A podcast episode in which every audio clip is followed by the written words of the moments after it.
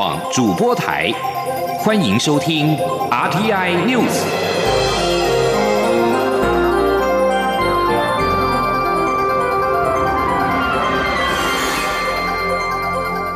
听众朋友您好，欢迎收听这节央广主播台提供给您的 RTI News，我是张顺祥。共军频扰台，国防部长严德发七号说，为了拦截跟侦缉共军的侵扰，今年截至目前为止，海空军耗费成本大概新台币三百一十二亿元。根据统计，所耗费的成本已经占总预算的百分之八点七。至于是否有预算排挤的效应，国防部表示会采滚动检讨、推估、编列。共军基建扰台，不止侵犯到台湾的防空识别区 （ADIZ），更不时的逾越台湾海峡中线，严重影响到区域和平跟稳定。严德发到立法院外交及国防委员会会务报告，并被质询。朝野立委关心台湾周边的军情动态。空军司令部表示，共军一架空警五百预警机在七号侵犯到台湾的西南防空识别区。空军除了以警戒兵力应对之外，也实施了广播驱离、防空飞弹追踪监控等作为。同时，国防部也新增了英文版本的即时军事动态。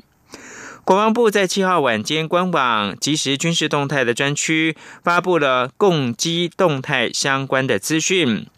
由于立法院的外交及国防委员会在七号有立委建议，国防部除了中文版本的即时军事动态之外，也应该发布英文版本。因此，国防部在最新的动态里面已经加入了英文版本，有利国际了解共军的文攻武赫之举。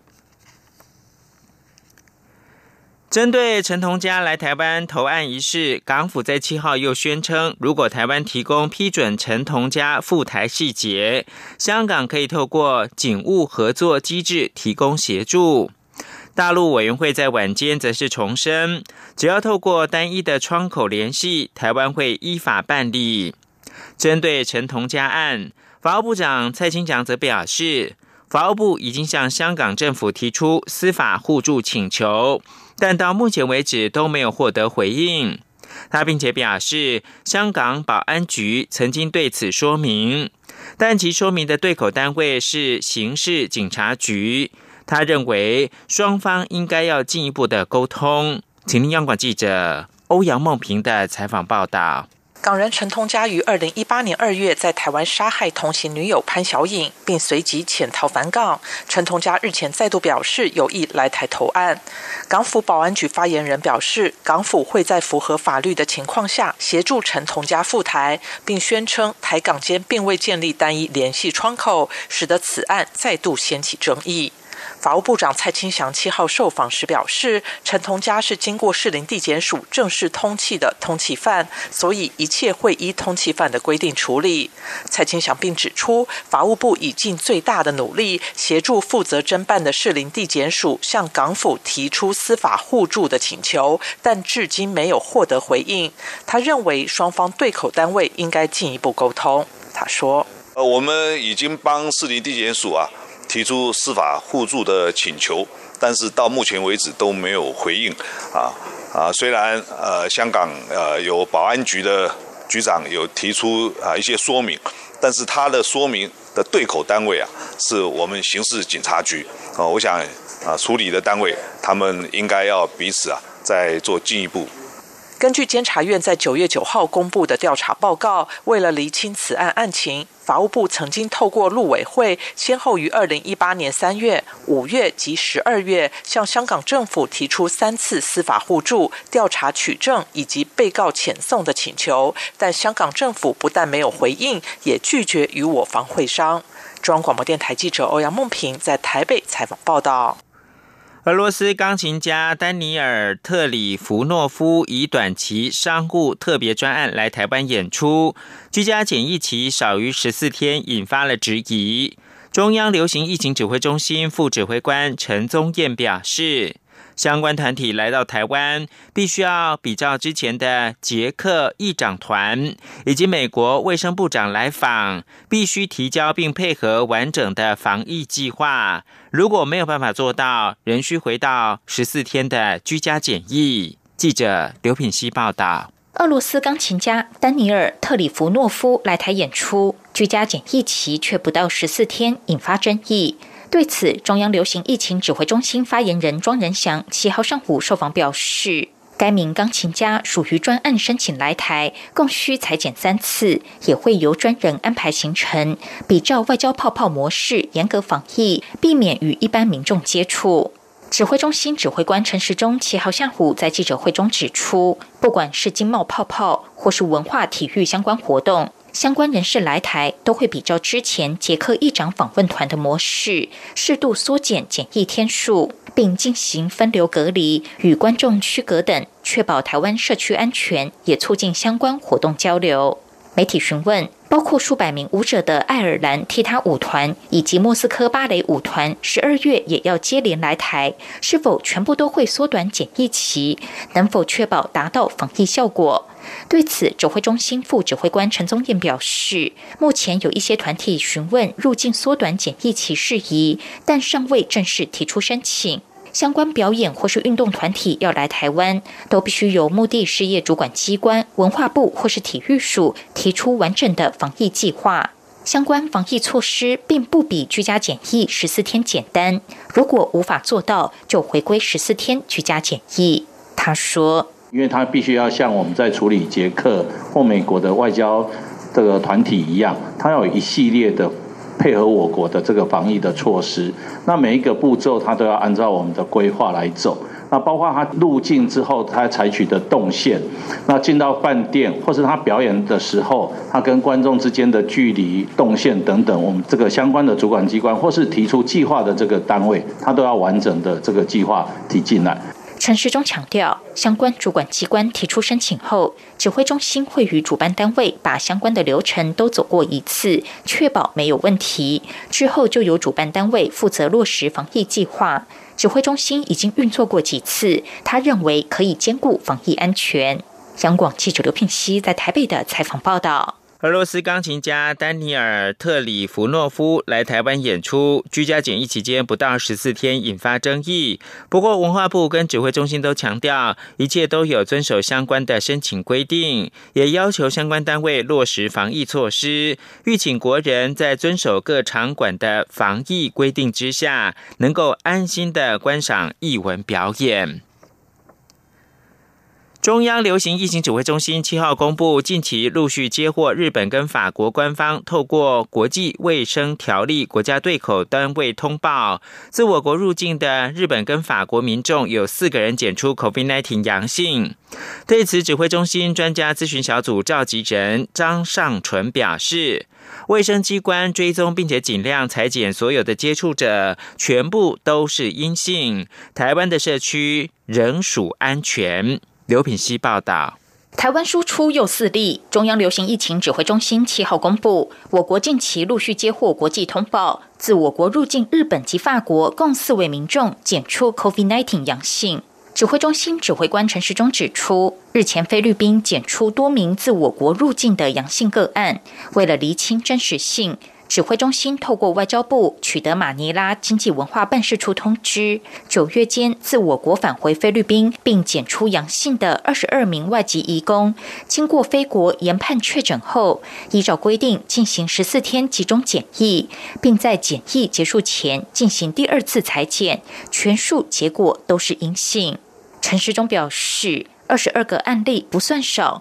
不会刚好全部都在十四天后验不出来，因此比较朝向是非国检验上的问题。指挥中心专家咨询小组召集人张尚纯受访指出，对于这些他国检出的自台湾入境阳性个案，中央与地方卫生主管机关追踪所有接触者，并尽量裁剪，但全部都是阴性，没有病毒，也没有产生抗体。他说。我们的卫生主管机关跟地方卫生主管机关去追踪所有的接触者，也都尽量裁剪。那不管是验呃 PCR 或者是抽血的抗体检验，在昨天看到数字是一千四百多位接触者里面，至少验了一千零五十位左右吧，通通都是全部都阴性嘛。那确实是找不到任何这些被出出去被验阳性，他的任何接触者都没有带病毒，也没有产生抗体。我们实在找不到我们社区里面什么地方有问题。张尚纯强调，指挥中心实在找不到台湾的社区里面什么地方有问题。他并表示，台湾社区基本上还是安全的。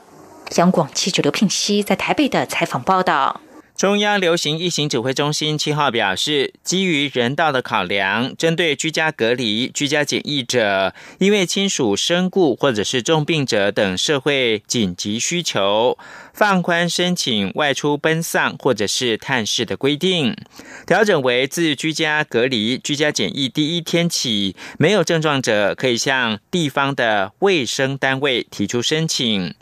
指挥中心在七号还公布了国内新增两起的境外移入 COVID-19 病例，分别是本国籍的二十多岁女性案五二二，以及印度籍的三十多岁男性案五二三，分别是从爱尔兰跟印度入境。白宫发言人表示，感染 COVID-19 的美国总统川普日前离开医院之后，七号首度踏进到白宫的椭圆形办公室。川普上周被验出对新型冠状病毒呈现阳性的反应，二号晚间被送往华特里德国家军事医学中心，但是他五号的傍晚已经回到白宫。在传出他进入椭圆形办公室不久之后，川普就推文说：“刚刚是听完了戴尔塔飓风的简报，并且跟德州的州长艾波特、跟路易斯安那州的州长爱德华兹通过电话。”医师康利七号表示，川普已经二十四小时没有症状，四天没有发烧。但是在康复期间，川普活动的范围仍限于白宫。面对民调没有起色，他正试着要重振声势。川普七号还批评民主党总统候选人拜登是怪人。川普推文说，他好几年来一直是个怪人，大家都知道。川普五号出院之后，就不断的怒发推文。目前距离十一月三号大选只剩下四个星期，他还在接受 COVID-19 的治疗。最新民调则预测拜登明显的将会胜选。这里是中央广播电台。十月十号，中华民国即将庆祝一百零九岁的生日。中央广播电台将在双十国庆这一天，为全球听友转播总统府前国庆大会的实况，尤其是蔡英文总统的国庆演说，并且邀请学者专家现场及时分析总统演说的内涵。十月十号星期六上午九点十分到十一点三十分。央广会同步使用六个中短波频率，央广网站以及 RTI 中央广播电台脸书粉专同步影音实况转播双十国庆大会。华语广播请使用中波一五五七千赫，短波九七四五千赫、九七七零千赫、一二零二五千赫、一五四六五千赫以及一五五三零千赫收听。影音直播，请锁定央广网站 triple w 点 r t i 点 o r g 点 t w 与脸书粉专 r t i 中央广播电台收看。另外，双十国庆当天，欢迎听众朋友们加入微信账号 Good Morning 底线 Taiwan 参与节目，就有机会获得精美台湾邮册好礼。十月十号上午九点十分。央广与您一起庆祝中华民国生日，看见台湾的民主与自信。现在是台湾时间清晨的六点四十四分，我是张顺祥，继续提供新闻。欧洲议会七号通过共同商业政策年度执行报告的决议案，呼吁欧盟执委会跟台湾迅速展开投资谈判。新任的贸易执委。杜姆布罗夫斯基斯日前已经表示，欧盟展现跟台湾的连结的决心。欧洲议会七号在全体议会上面以四百三十一票赞成、一百四十票反对、一百二十四票弃权，压倒性的表决通过了共同商业政策年度执行报告的决议案。这份报告除了呼吁欧盟跟澳洲、纽西兰等展开自由贸易协定谈判，并特别重申呼吁跟台湾迅速的开始投资谈判，并请欧盟界定谈判的范围。在经贸谈判的部分，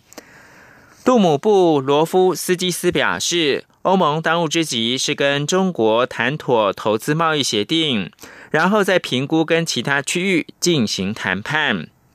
欧盟曾在二零一五年发布新的贸易投资政策，提出迈向负责的贸易投资政策，推动符合现代经济模式的贸易政策，考虑跟台湾洽签投资协定。随后在二零一七年九月，欧盟贸易政策报告文件当中指出，已经准备跟台湾展开投资谈判。自欧盟表示有意跟台湾洽签投资协定之后，欧洲议会多次的发声呼吁，尽快的跟台湾展开谈判。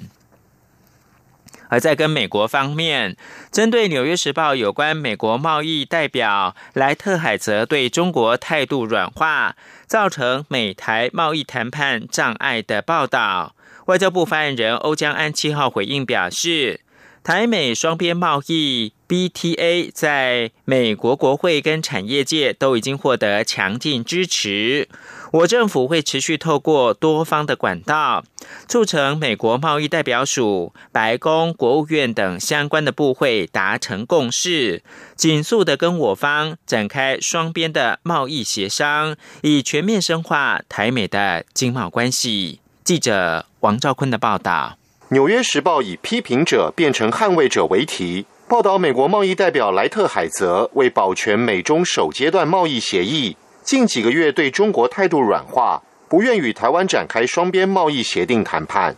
外交部发言人欧江安表示，台美双边贸易协定对我国经济及长期战略发展有重要意涵，是政府当前对外工作重点。因此，外交部持续与国内经贸主管部门密切协调合作。积极争取美国行政部门、国会、产业界、学界等多方支持，且我国经贸部门与美国贸易代表署也有畅通的联系管道。欧江安说：“我们看到台美关系持续的升温，我国政府会积极努力与美国各界沟通协调，并且透过多方的管道来促成美国的贸易代表署跟白宫、国务院。”商务部等相关的部会对于台美洽签 BTA 达成共识，来尽速的与我方展开双边的贸易协商，以全面深化台湾跟美国的经贸关系。欧江安强调，去年十二月有一百六十一位美国联邦众议员联名致函莱特海泽，今年十月有五十位美国联邦参议员也联名致函，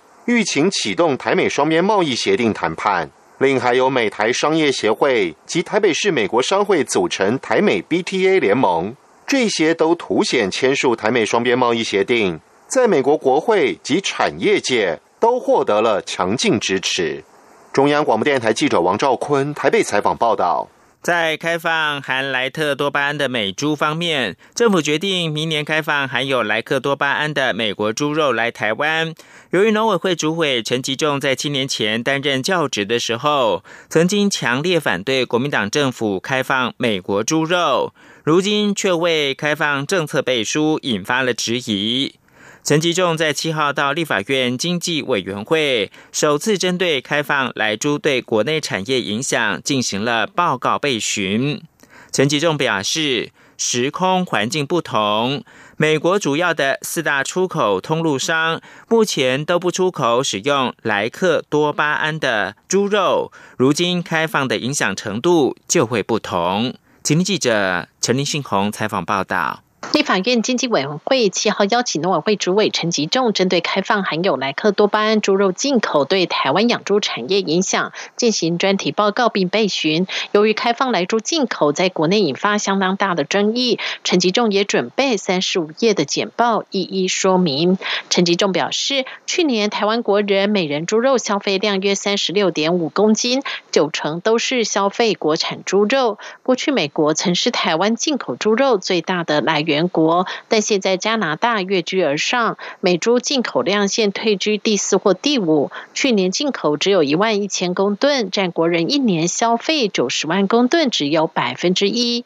陈吉仲也指出，过去国人使用猪肉的数量，每人每年大约有四十公斤，逐渐下降至现在的三十六公斤，每人一年少四公斤。但反观鸡肉，在二零零二年，每人每年消费量达二十七公斤，现在却达到三十六公斤，显示鸡肉消费量上扬，排挤猪肉的消费量。农委会身为主管机关，面对贸易自由化的冲击，反应该加强对国产鸡肉的标示。让民众知道自己所食用的鸡肉来源，并进一步确保养猪产业永续。对于他七年前担任教职时，曾强烈反对国民党政府开放来记美猪，如今却为开放政策背书而引发质疑。陈吉仲也特别说明，他强调，美国主要四大出口通路商目前都不出口使用莱克多巴胺的猪肉，如今开放，影响程度就会不同。陈吉仲说。用在牛的效果远超过用在猪好，这个就是为什么所谓的美国的牛肉都是有百分之百的克多巴胺，它的猪肉只剩下两成二。更重要的是，我想所有人也知道，它的主要的四大出口通路商都绝对不会用所谓的莱莱克多巴胺。因此，我们当然要询问的是，如果都不会用，这时候在开放的时候的影响程度，我想就有不同。陈吉仲也指出，由于来剂的成本和使用效果有限，美国使用来剂的猪只，二零一二年达到百分之六十至百分之八十，如今只剩下百分之二十二。至于当年美国猪肉占台湾猪肉进口量比例达百分之二十五点五，二零二零年却只占百分之十三。且当年台湾猪肉出口受口蹄疫影响，如今台湾已成为非疫区，已有扩大出口的利基，因此开放来。来猪对台湾养猪产业的影响有限。中央广播电台记者陈林信鸿报道。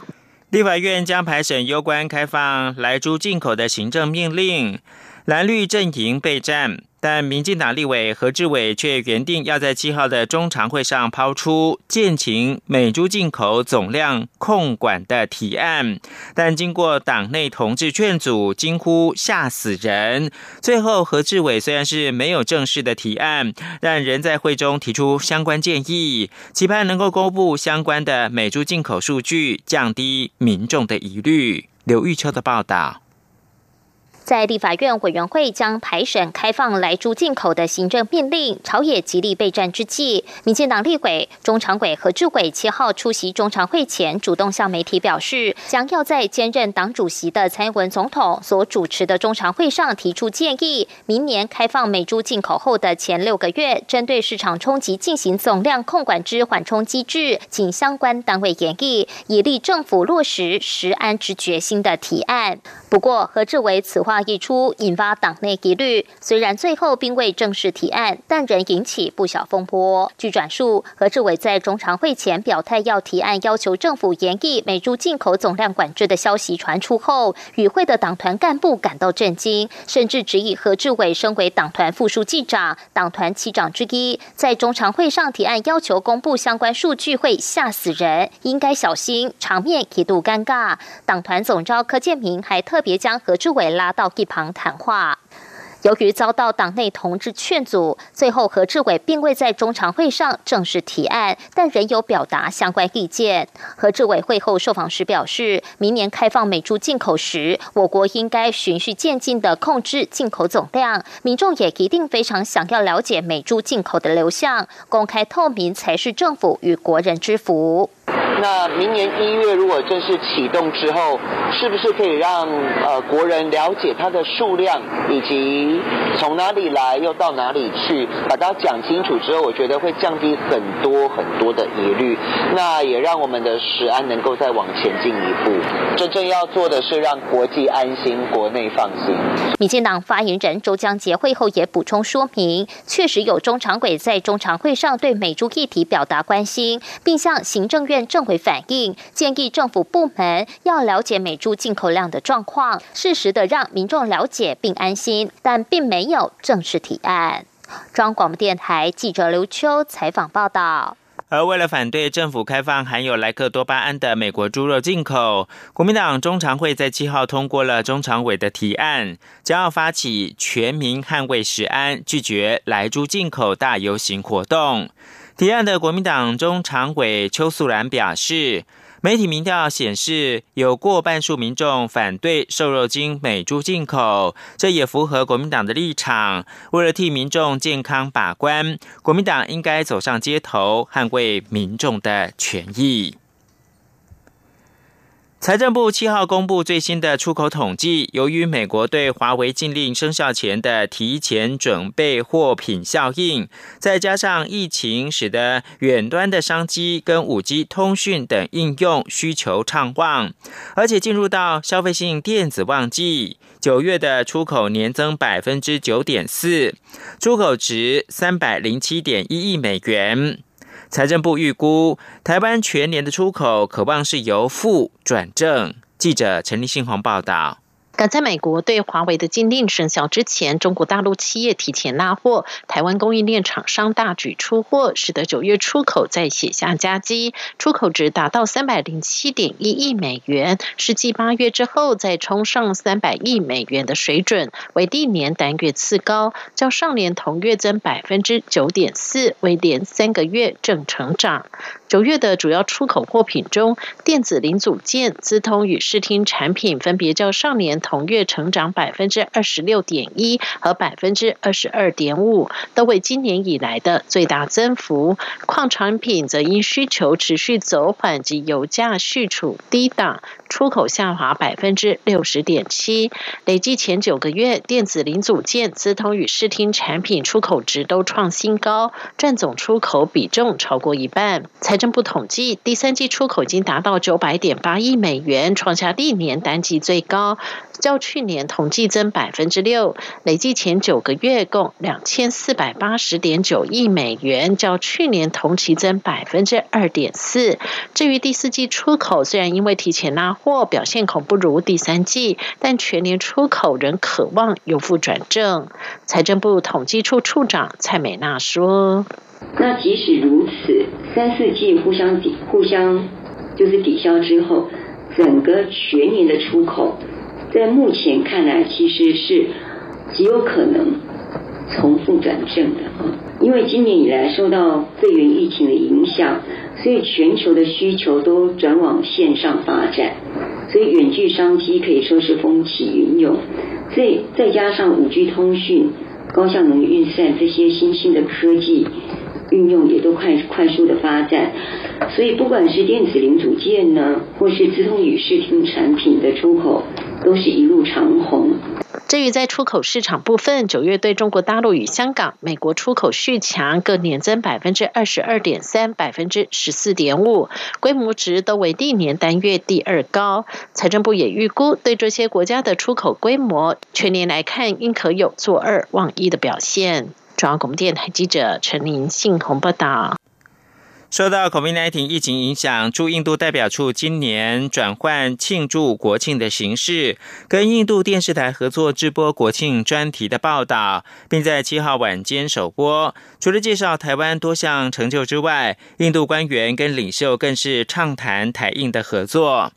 一九九五年在新德里设立的驻印度代表处，每到双十国庆前夕都会举办国庆酒会跟相关的庆祝活动。